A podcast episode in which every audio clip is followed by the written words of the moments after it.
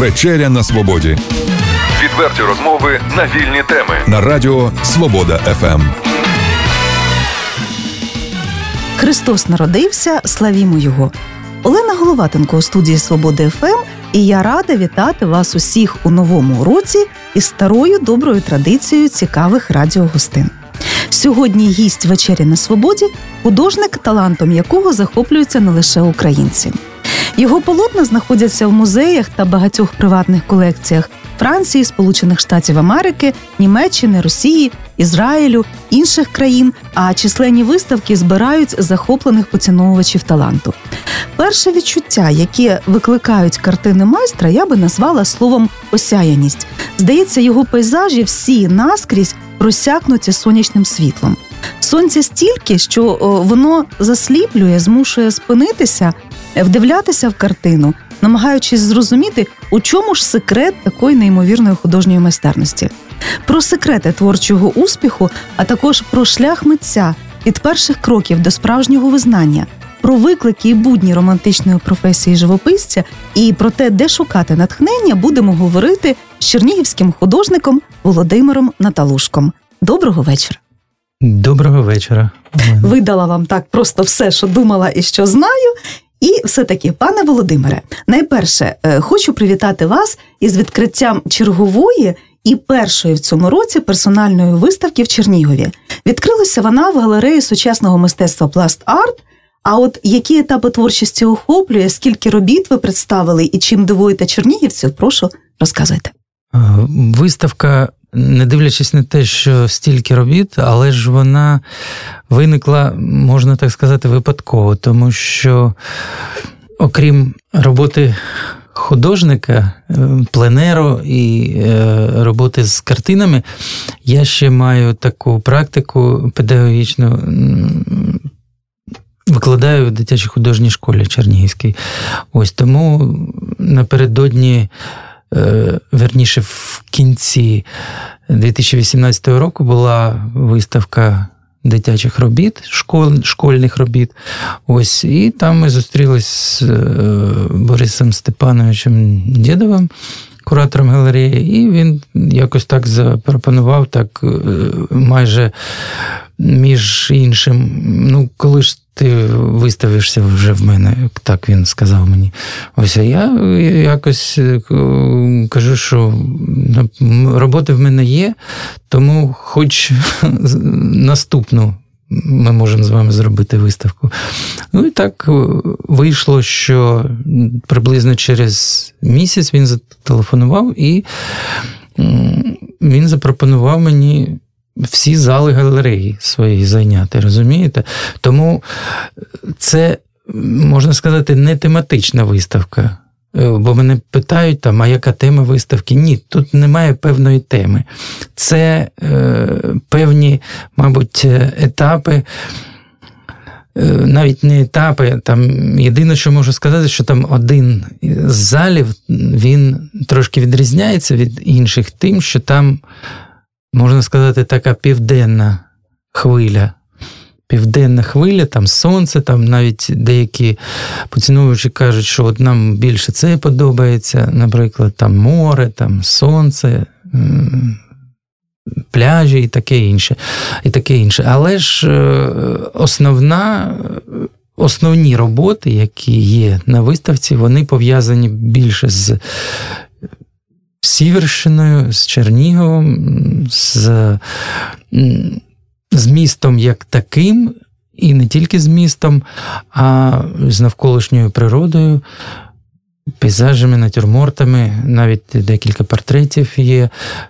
Ось, ну, десь так. Наскільки плідним видався минулий рік? Багато вдалося написати? Ну, досить плідним, да. Е, досить плідним, тому що тому що минулий рік пройшов в мене теж під знаком пленеру. Пленеру. Я дуже люблю пленер, але, на жаль, не дуже часто вдається виїжджати на пленери. Такі художники, люди такі, які їздять на пленери далеко, вони там в Карпати у нас там колеги їздили. Але ж, оскільки я викладаю, в мене це трошечки з часом ну, не дуже виходить, тому я люблю на пленер ходжу сам, практично, як ну, так виходить, е, вже що пишу я сам. Е, не обмежений в часі, і тому все, починаючи з десь весни і до пізньої осені, в мене це виходить робити ну, доволі часто, доволі часто. Да, намагаюся, намагаюся це робити, тому що в школі якраз канікули це. Е, влітку так, ось, ну, да, взимку, на жаль, вже не так часто вдається виходити, тому що, хоч, хоча й кажуть, що я молодий художник, але вже здоров'я трошки не те. Да. Ну, Я не жаліюся, все добре, але вже ще років п'ять я міг при морозі працювати. Зараз вже ні, такого нема. Ось, Тому що дуже важко це. Ну, важко в якому сенсі? В сенсі, я дуже заглиблююсь в роботу і не помічаю, що ти мерзнеш навіть можна просто замерзнути. Тим не менше, зима на ваших полотнах вона настільки сонячна і по-справжньому по-душевному тепла, що, напевно, ці невідіме міру сльозу, страждання автора, просто фізичні, ну вони правда, напевно, відсікаються. І ваш талант він доносить таку теплу струну, е, таке от сердечне тепло. От Я можу пере, як може видатися перебільшенням, не бачачи ваше полотна, тому я все-таки кажу слухачам: сходіть в пласт арт. Виставка буквально недавно розгорнута. Подивіться, надихніться, почерпніть цього тепла художника, і ви зрозумієте, якою може бути справжня зима, а тим більше прекрасна чернігівська зима. А до речі, от ви спостерігаєте за відвідувачами виставки? Вам цікаво подивитися, от як люди реагують, от десь стати в сторінці, там поміркувати собі, подивитися, зробити якісь висновки. На жаль, я не маю такої можливості, тому що час, чим далі, тим він біжить якось ну, дуже непомітно, а хочеться встигнути ще дуже багато. Хочеться зробити ще дуже багато. І тому ну, я вважаю, що це ну, трошечки якось е, ну, можливо марнування часу, можливо, ні. Тому що. Тобто ви пишете і віддаєте людям, так да, розумію, да, ідете так, далі. Так, з одного боку, хотілося б да, побути, але ж ну, ну фізично не маю часу на це. Розумієте? Тому що це треба пройти, це проводити стільки часу е, в. Е, на виставках, навіть коли я виставляюсь там в інших містах, там десь може трошки менше робіт виставляється. Звичайно, я спостерігаю, я заходжу туди, там, але ж ну, немає можливості довго там перебувати, розумієте? Тому я іноді чую якісь розмови там глядачів, е, і воно дуже цікаво іноді видається. Да, Такі е, міркування їхні. Не можу не втриматися і попитати, скажіть, пане Володимире, як це бути учнем легенди? Я скажу слухачам, що Володимир Наталушко це учень Олександра Шилова. Е, ті, хто розуміється на мистецтві, напевно, хто не знає, погортає хоча б Вікіпедію. Це учень Іллі Глазунова, е, масштабність особистості, творчої спадщини, якого ще належить оцінити нащадкам. От е, як вам навчалося у таких майстрів, і ну, власне, що вдалося почерпнути в них для своєї вже особистої власної творчості? Ну, розумієте, яка справа? Це, звичайно, великі митці, це і імена в мистецтві. Ось, Але коли вчишся, наприклад, коли я закінчив, скажімо, не тільки академію да, в Москві, але ж я вчився в художній школі в Чернігові, а потім ще й в училищі е, в місті Пенза. Це теж Росія була. Ось і коли приїжджаєш, наприклад, е, провчившись деякий час в училищі і попадаєш до, скажімо, великого міста, ну, в моєму випадку це Москва була, ось то розумієш, наскільки там все більш стисло, навіть жорстко, наскільки це все можна так сказати, не по-дитячому вже. Якщо десь в училищі там можна було відпочиваючи вчитись, так е, таке, власне, думка є, що митці це така богема, розумієте? Коли ти попадаєш, наприклад, в академію, коли я вперше попав, я зрозумів, що тут про це слово взагалі немає місця. Тут це не про це. Богема це не про це. Це тобто жорсткий, самодисципліна найперше. Да, це сам, це найперше, це самодисципліна. Ось це настільки концентрація повинна бути, розумієте, на праці, що інше взагалі зникає. Ось десь воно, мабуть, можливо, і заважає в якихось аспектах життя. Тому що коли ти починаєш працювати, ти забуваєш взагалі про все. Розумієте? І е, в поводі це буває ну, трошки якісь незручності певні виникають. Але ж е, пристосовуєшся і все потім стає дуже непогано. Ось. А щодо митців, ну.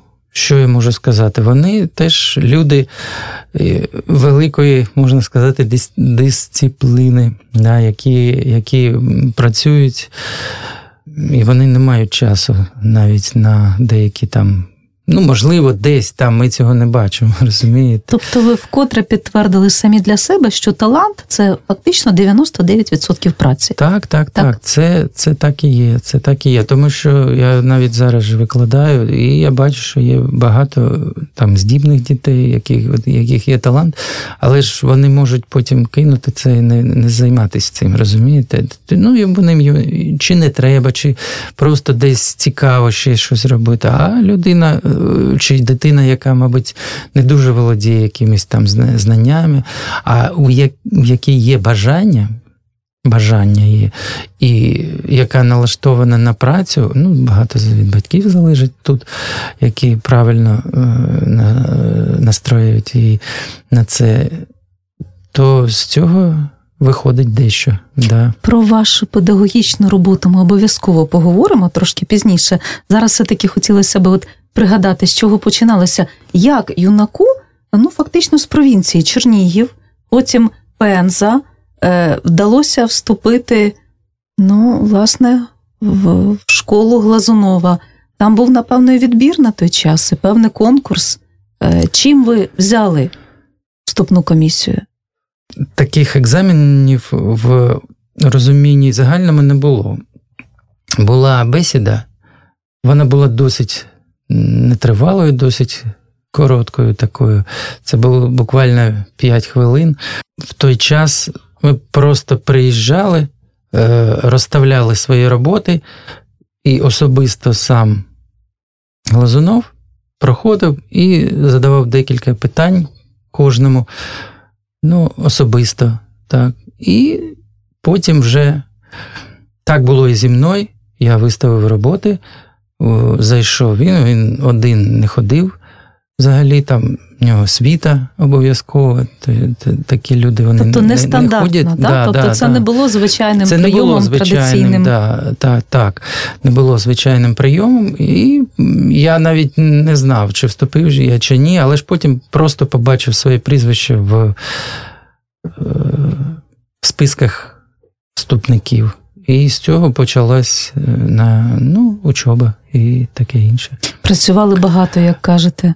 Так, постійно? перші роки було дуже взагалі важко, тому що я ж кажу, що порівняно, скажімо, з училищами, де ну, досить так, е, ну, досить вільний графік. Розумієте? Тут тут теж на, нібито вільний був. Ти там можеш якось так. Але ж потрібно було, ну це важко описати зараз, але ж потрібно було дуже сильно концентруватись на роботі, розумієте, щоб щось виходило.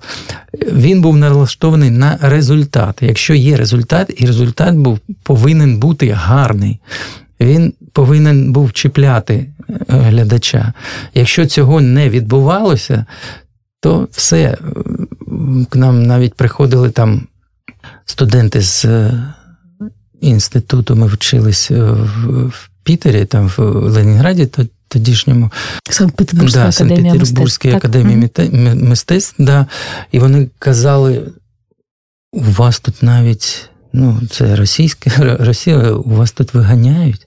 У нас кажуть, що для того, щоб вигнати, це потрібно було щось там, пожар якийсь зробити. А у вас просто за те, що погані роботи у вас виганяють, розумієте? Тому ну, така була. Тобто зі цією була... строгістю да, до така, вільного мистецтва. Так, так, так. Треба нагадати, що це були ще при всьому при тому 90-ті роки, і родина залишалася в Чернігові. Студентові на толушко на хліб вистачало, не голодували. Про це навіть не думалося, розумієте? Про хліб. Щось їли, десь були якісь там столові. Я не пам'ятаю, що в мене там на шматок хліба не хватало. Такого не було. Я був досить, як то кажуть, безізлішест, але ж досить пристойно. Пройдено шлях навчання, вже солідний власний творчий шлях, е, і ви працюєте в різних жанрах. Які жанри зараз є улюбленими, і на які тематики найшвидше серце відгукується? Ну, можна помітити із виставки, е, що найбільш, найбільша кількість робіт моїх це пейзаж. Звичайно, я пишу натюрморти, навіть портрети. Деякий час я навіть вчився на портретній майстерні у того ж Олександра Шилова, але ж портрет, ну. Це ну не досить. Я, мабуть, вважаю, що це не дуже моє, тому що якщо якби я почав робити тільки портрети, мені було б дуже, ну як то кажуть, скучно. А пейзаж, це я відчуваю, що це моє. Це дійсно це такі люди вони проводять більше, більшу частину часу на самоті, розумієте? З спілкування, десь це певне таке молитва чи медитація. Ось тому пейзаж, і не тільки там, скажімо, це пейзаж е, міський, да, де там люди і все таке інше, це і пейзаж десь е, на природі. Це навіть більш десь там, де десь таке спілкування, як то кажуть, без нікого. Так, скажімо, так, на, наодинці з природою. з природою. Так, так, так. Ось тому, мабуть, пейзаж, розумієте? Мабуть, пейзаж, картина. Ось, але ж, звичайно, мені подобається і працювати. Не можна працювати взагалі в одному жанрі. Це трошки набридає, тому якщо я там трошечки є таке працюєш, працюєш над однією роботою, ось потім треба освіжити якісь відчуття. Переходиш на іншу, там, на портрет, чи десь на натюрморт, чи навіть на якусь, можливо, абстрактну тему. І також пейзажі різні.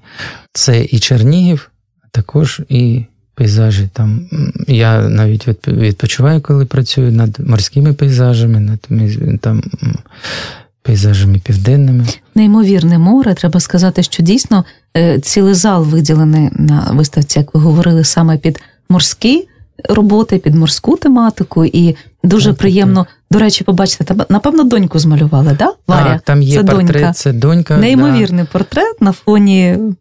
Е, хлюпоту хвилі, просто відчуваєш ці хвильки морські, і дуже тепла, дуже робота. Ну, видно, робота кохаючого батька. Так, да, це такі навіть сімейні роботи. Ось, ну, я взагалі малюю те, що мені подобається. Розумієте? Ну, це можна і, звичайно, побачити на виставці. Да. Я не малюю там, ну, наприклад, не не буду казати про всіх, але ж буває, дивишся на щось і думаєш, ну як це.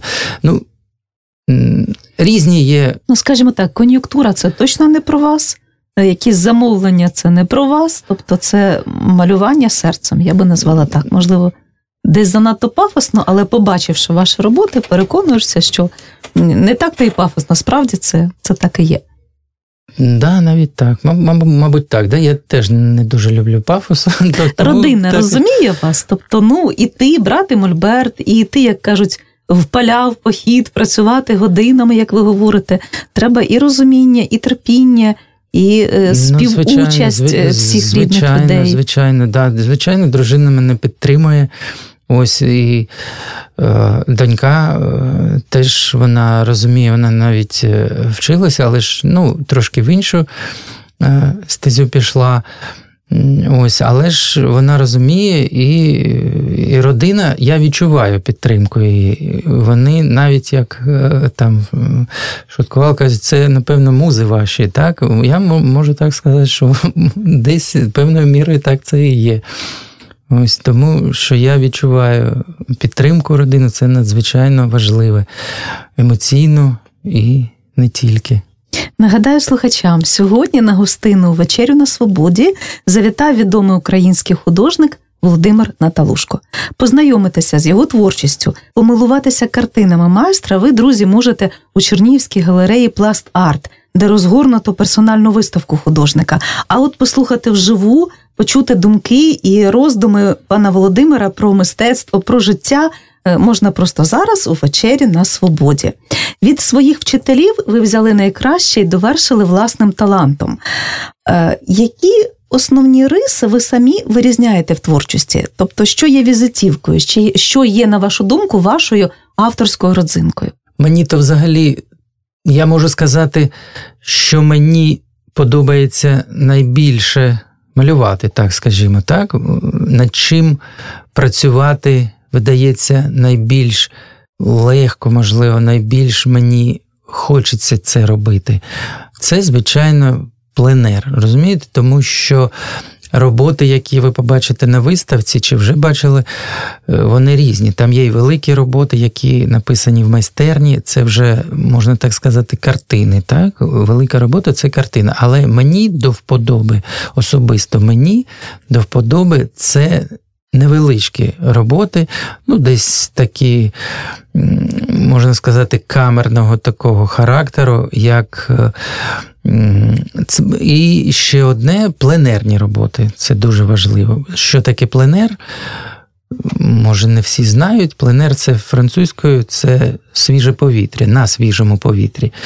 Тому це, я так вважаю, що це те, що мені вдається, мабуть, найбільш, ну, не можу сказати, що легко, але ж я найбільш цього хочу.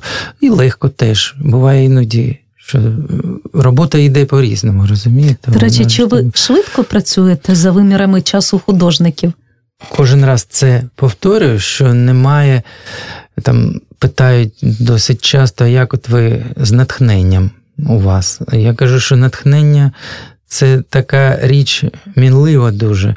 Тому, якщо будеш дати натхнення чекати, то можеш його взагалі не не дочекатися. Тому потрібно працювати, навіть коли нема ніякого натхнення. Ось, але а коли ти вже починаєш працювати і. Так скажімо, робота тебе веде вже за собою. Ось ти розумієш, що ти вже в іншому вимірі десь знаходишся. І іноді час спливає так, що ти його і не помічаєш. А Сказати, скільки це проходить, ну, це може бути навіть і декілька годин, а може бути і цілий день. Цікаво, робота з кольорами, вона впливає якось от на ваш емоційний стан, на психологічний стан. Тому що ми вже, от як споживачі кінцевого продукту, да, як глядачі, ми дивимося, якщо щось подобається, ми затримуємося, вдивляємося в картину, вживаємося в неї, да, от щось зачепило. Але ж художник має це все прожити, має все пронести, там, е, просочити через себе. От Які кольори вам ближчі, яке, можливо, гама вам ближче, от з чим важко працюється, але доводиться працювати? Чи теж маєте розкіш вибирати? Да, я маю розкіш вибирати. Да. Я працюю для себе, розумієте? Насамперед для себе. Тому що якщо не працювати для себе, потім і глядач цього не оцінить. Там, наприклад, бувають замовлення, бувають різні замовлення. Так, бувають замовлення, які більш вдалі, менш вдалі, але ж ну, це не дуже так часто трапляється. І взагалі-то я не дуже люблю працювати на замовлення, але ж ну, це час від часу виникає. А основна, основна робота моя це те, що ближче дійсно до душі те, що подобається. І тут сказати, які кольори, скажімо, більш до вподоби, тут, мабуть, ну, звичайно, мені подобається літо, але ж не можна дивитись на одне літо, тому що Хочеться іноді подивитися і на якусь осінь таку, да, більш меланхолійну, да, таку, таку. І взагалі більш мені то подобаються різні стани природи, людини. Ось, звичайно, хочеться, щоб було більше е, якихось там днів таких сонячних, так, чи настрій, щоб був у людини більш піднесений. Але ж буває настрій не тільки піднесений, а буває такий досить спокійний, гармонійний і, ну, можна так сказати, не дуже. Фонтануючи, як тут, тут важко мені сказати, така певна десь медитативний стан. Я так це для себе відчуваю. Розумієте? Тому мені подобається працювати коли сонячні дні, але ж дуже цікаві і дуже незвичні бувають моменти, коли ти навіть там туман, наприклад, виникає, да? якісь такі явища природні, там десь сніг. Знову ж таки, пішов перший, наприклад, там чи не, не, не перший. Ось е, просто день хмарний, наприклад, да, чи мінливий день. Е, взагалі, тим і відрізняється пленер від, скажімо, роботи е, в майстерні, тим, що будь-якої миті. Змінюється стан, як то кажуть, не можна війти двічі в одну річку, так? Тому так і так і тут. В мене ви можете побачити там, наприклад, архітектура да, Чернігівська, і ті ж собори чи будинки міські, я пишу не один раз, а я їх бачу в різних станах природи при різному освітленні, при і це вже зовсім інша зовсім інші роботи, це зовсім інше відчуття від цього там місця, яке ти пишеш. Ось це зовсім інше, і тому в цьому різнобарві, як то кажуть, е, мені здається сенс живопису, тому що живопис це різні стани, різні стани природи. Ну і, звичайно, їх потрібно робити різними фарбами. Наприклад, десь там колорит яскравий, а десь він монохромний, наприклад, да? десь такий можна сказати, як скажуть е, люди звичайні, десь сіроватий там. Чи не сняться вам ваші образи у віснах? Ні, ні. Нема снів таких. Звичайно, буває щось, але ж зараз не пригадую, що було таке. Як у Менділеєва не було такого, що мені, наприклад, щось явилося в вісні. Так. Дві професійні іпостасі художника Володимира Наталушка. Перша, про що ми говоримо зараз, це ваша художня творчість, і друга це педагогіка. Так, от ви е, почали з того, що ви викладаєте в Чернігівській художній школі. Власне, е, там, де почали свої перші кроки в мистецтві, звідки е, пішов проростати ваш талант. Але ж оця друга частина діяльності вона потребує не лише часу, а найперше добре налаштованих нервових струн і душевної віддачі. Що ви отримуєте навзаєм від викладання дітям? Що дає вам ця робота? Ну, дає вона якраз е, якусь певну. Я ж казав, що митець це така людина, яка багато часу проводить на самоті. А коли ти не тільки, скажімо, працюєш в майстерні чи там на пленері, а ще і спілкуєшся з учнями, тут ти маєш змогу віддавати і отримати е, навзаєм. Це буває якусь там. Це це все на рівні енергетики виходить.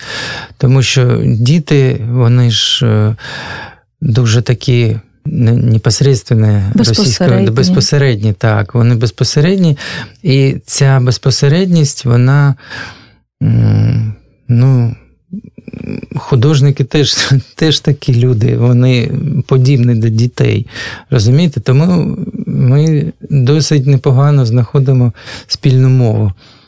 Ось. І коли ти працюєш сам, а потім спілкуєшся з учнями, це ну, тобто ти передаєш знання, ти ти не консервуєшся сам у собі. Продовжуєш да, так? Ти навіть е, не тільки там в полотнах своїх, да, в творах, які ти безпосередньо робиш, але і в живому спілкуванні, і в живій передачі того досвіду, який в тебе є.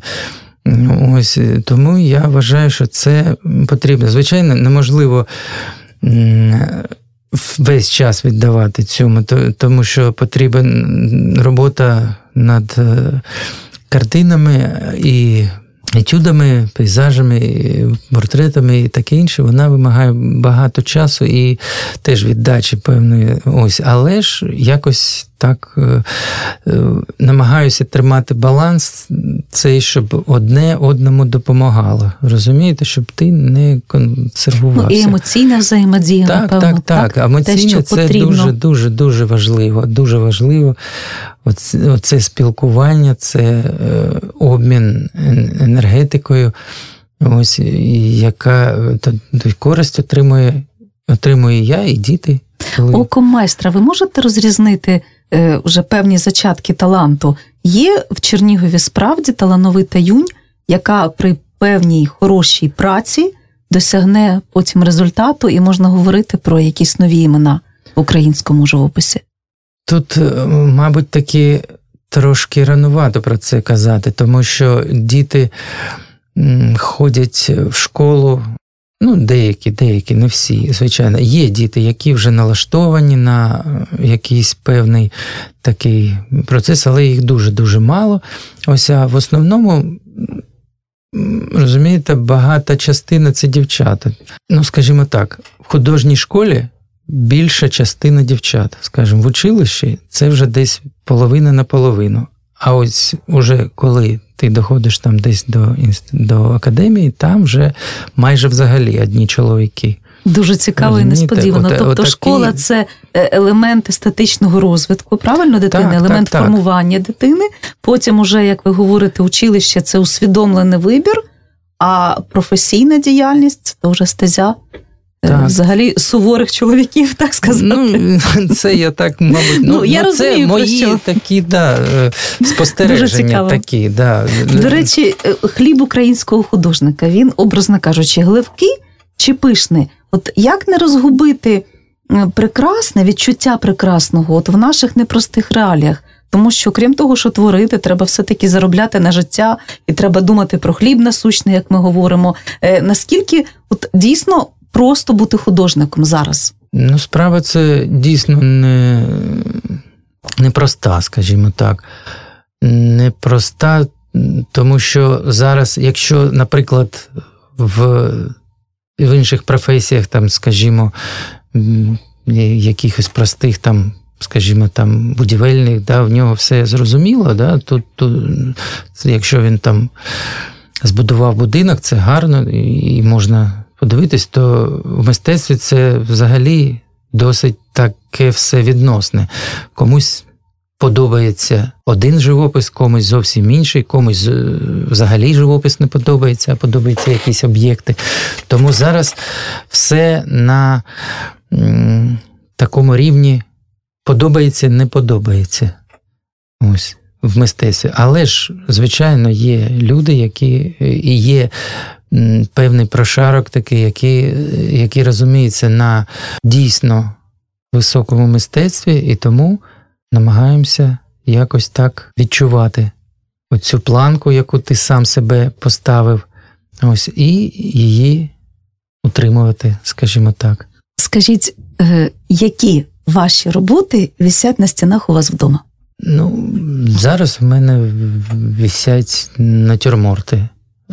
Взагалі-то я би, розумієте, у мене ж майстерні ще є роботи, так? Там я вже вішаю, що мені заманеться.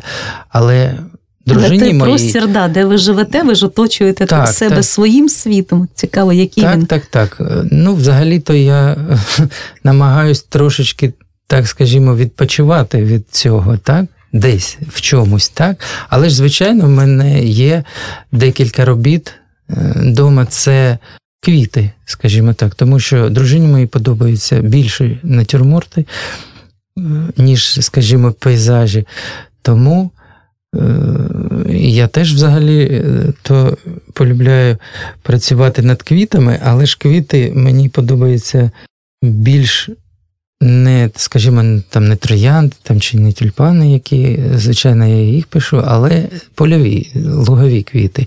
Я бачу в них таку красу і намагаюся показати їх глядачу.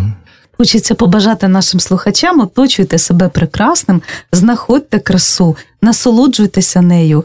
І обов'язково ходіть на художні виставки. Одна з них зараз е, розгорнута в Чернівській галереї сучасного мистецтва Пласт Арт. І це виставка персональна е, гостя нашої студії Володимира Наталушка.